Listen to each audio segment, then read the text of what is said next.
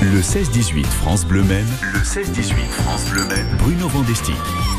Parcourir les villes, les communes de Sarthe, évoquer leur passé pour aussi mieux apprécier leur présence. C'est ce que l'on apprécie de faire très régulièrement sur France Bleu Maine. Nous sommes à Maillet avec Nicole Pietrin. Nicole, à votre initiative, et c'est très bien, nous nous sommes un petit peu éloignés du centre-bourg pour découvrir avec vous ce que l'on appelle quoi Le quartier féodal Quartier féodal qui date donc du 9e siècle. Ah, Euh, Peut-être même avant, mais je n'ai pas de preuve de ça. Au moins le 9e siècle, c'est déjà bien. le hein. 9e siècle. Qu'est-ce qui s'est passé ici? Ici, c'est un anoblissement qui a été fait autour euh, du, du seigneur de- du- des lieux qui s'appelait Odon de Maillet. Ah, Mais il a eu l'autorisation, il a été anobli par euh, Charles II. Il a été anobli et il a eu le droit de se faire construire une motte sur laquelle il a pu mettre sa maison Ah, au-dessus de ses sujets. Une motte féodale, une motte C'est une élévation hein, globalement, c'est ça, Ouais. Sur lequel le seigneur a le droit de poser sa maison. D'accord. Pour dominer quelque part la situation, ces sujets, voilà. sujets. Et pas qu'une domination géographique en fait. Non, non, pas du tout. Topographique même, ouais. Pas du tout. C'est pas pour surveiller, Ouais. comme le seront les mottes plus tardives Ah. du XIIe et du XIIIe siècle. D'accord. Ici, on l'a transformé. Mais en fait, il nous reste l'empattement exact de la, de la motte qui faisait donc euh, 24 euh, perches, Ah, on, en mesure en, en perche là. Perche, hein. Ouais. Bonjour aux perches sartois. perches de, de long sur 12 de, de large. Ah. Voilà. Et c'est encore des dimensions actuelles, parce que quand on les transforme en mètres, voilà ce que ça nous donne, c'est-à-dire c'est- cette, euh, ce, ce parallélépipède euh, sur lequel euh, on se trouve. Bon alors qu'est-ce qui va se passer ici? Vous avez parlé de Charles II. Va-t-il venir en ces lieux? Oui, Charles II, il vient à Maillet. Ouais. Alors, les historiens vont faire des bons, parce que eux, ils, l'ont, ils ont préféré le faire partir du Mans, mais un, un seigneur, un roi, il ne peut pas lever l'ost s'il est à plus de 40 lieues du lieu de bataille. D'accord. Levez l'ost. Voilà. Ouais. L'Ost, c'est l'armée. Il n'a pas d'armée quand il arrive. Il a que ses barons, c'est-à-dire les gens qui le servent, les, son frère, par exemple, qui est son secrétaire, euh, les seigneurs qui sont de sa famille, et qu'il peut, lui, entraîner avec lui. Mais quand il veut livrer bataille, il est obligé de lever une armée, et cette armée-là, c'est au bon vouloir des paysans aux alentours. Comme alors lever une armée, pourquoi Nous sommes au 9e siècle à Maillet, qu'est-ce qui se passe? Ou qu'est-ce qui pourrait se passer? Et il se passe que Nominoé est aux portes de Château du Loir. Nominoé? Nominoé, c'est le roi breton Ah oui. qui, lui, euh, envisage de pénétrer dans le Maine et de se l'approprier. Et euh, il va tomber donc sur l'armée de, de Charles II, donc, euh, Qui va se constituer ici alors qui va se constituer autour. Il va y avoir des seigneurs, des chevaliers de Maillet, il va y avoir des, des chevaliers euh, d'Aubigné, il va y avoir des chevaliers aussi de Château du Loir, bien sûr. Et donc tout le monde se rassemble ici pour faire face, pour faire face à cette armée euh, ennemie qui veut s'emparer bretonne en plus de, de la Maine alors. Oui, Voilà. Donc les Bretons arriveront quand même à arriver dans Maillet, mais qu'au XVIe siècle, parce que avec la famille de Beaumanoir qui va, va venir épouser nos filles. D'accord. Bon, en tout cas, la tentative de Charles II de faire face euh, va réussir. En d'autres termes, il va emporter Voilà, la bataille. Va remporter la bataille Ouais. grâce à, au, roi de, au, au seigneur de Maillet, Mhm. principalement, puisque c'est lui qui va anoblir, Ouais. ainsi que celui de Château du Loir. Hein, la châtellenie de Château du Loir va être élevée en châtellenie à cette occasion. D'accord. Et tout cela, c'est donc passé ici à, à Maillet avec cette mode féodale pour point central au 9e siècle. C'est passionnant tout cela. La suite dans les prochains instants avec vous, Nicole Pietrin. À tout de suite. À tout de suite.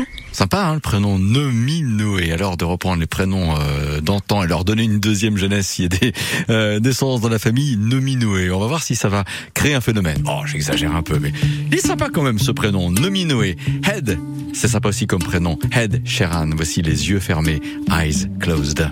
I know it's a bad idea, but how can I help myself? Been inside for most this year, and I thought a few drinks they might help. It's been a while, my dear, dealing with the cards life dealt. I'm still holding back these tears.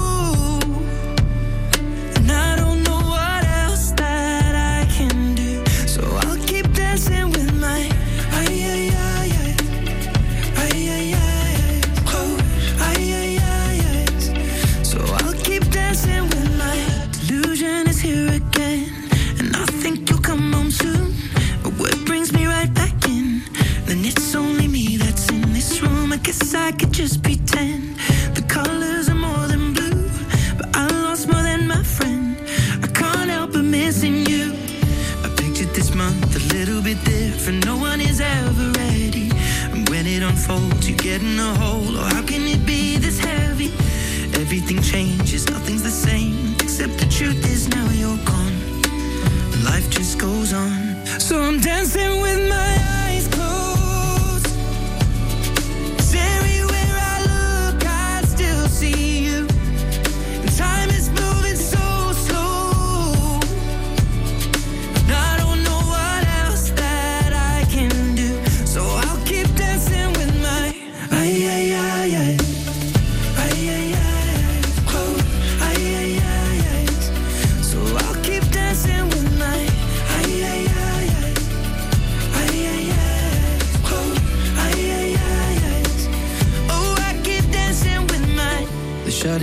they're cleaning the floor, and everyone is already home. But I'm on my own. Still dancing with my eyes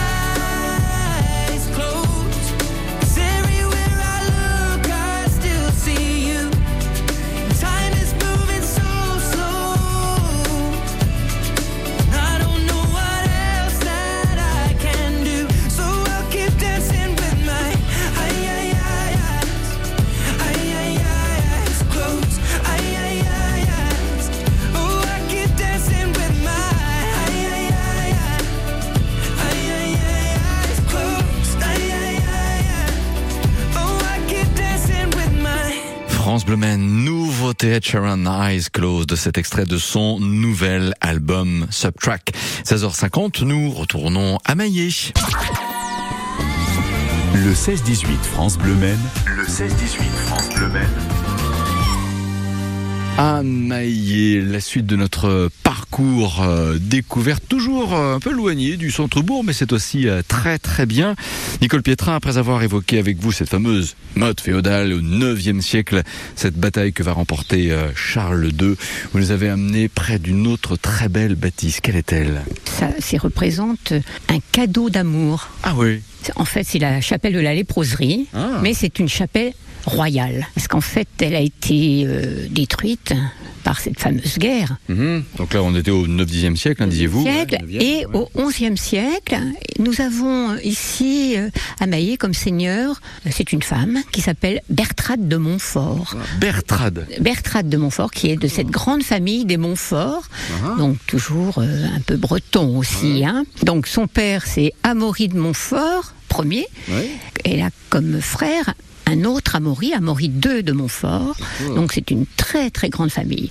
On va la marier au comte d'Anjou, qui est euh, Foulque le Réchin. Foulque le Réchin euh, est un homme qui a plusieurs épouses, puisqu'à cette époque-là, on est polygame, Oui. mais on va s'apercevoir en étudiant de très près l'histoire de Bertrade, c'est qu'elle elle a plusieurs maris. Alors là, je, suis, je suis au passage très impressionné par votre savoir, le fait que vous arriviez à vous retrouver dans toutes ces alliances. Bravo Nicole, continuons, mais je peux pas m'empêcher de vous le dire.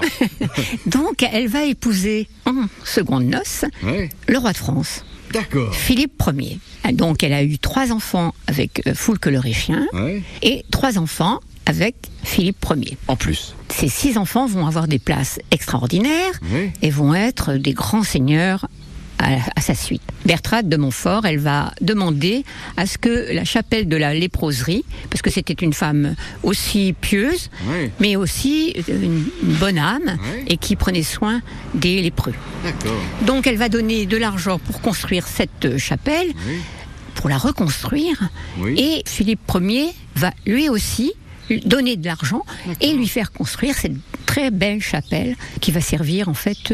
Aux malades Non, ici les malades ne rentraient pas. Les, les lépreux étaient considérés comme euh, des lépreux, c'est-à-dire qu'ils n'avaient pas le droit de rentrer dans les lieux saints. Alors, ça peut paraître surprenant parce que cette euh, chapelle a un nom qui fait allusion euh, au fait d'avoir la lèpre, mais on peut pas rentrer quand on est lépreux. Alors c'est quoi, pourquoi finalement la justification là? Parce qu'ici, il y avait un, un prieur qui était euh, aussi un homme euh, très important parce qu'il faisait partie du temple. Il était chevalier du temple.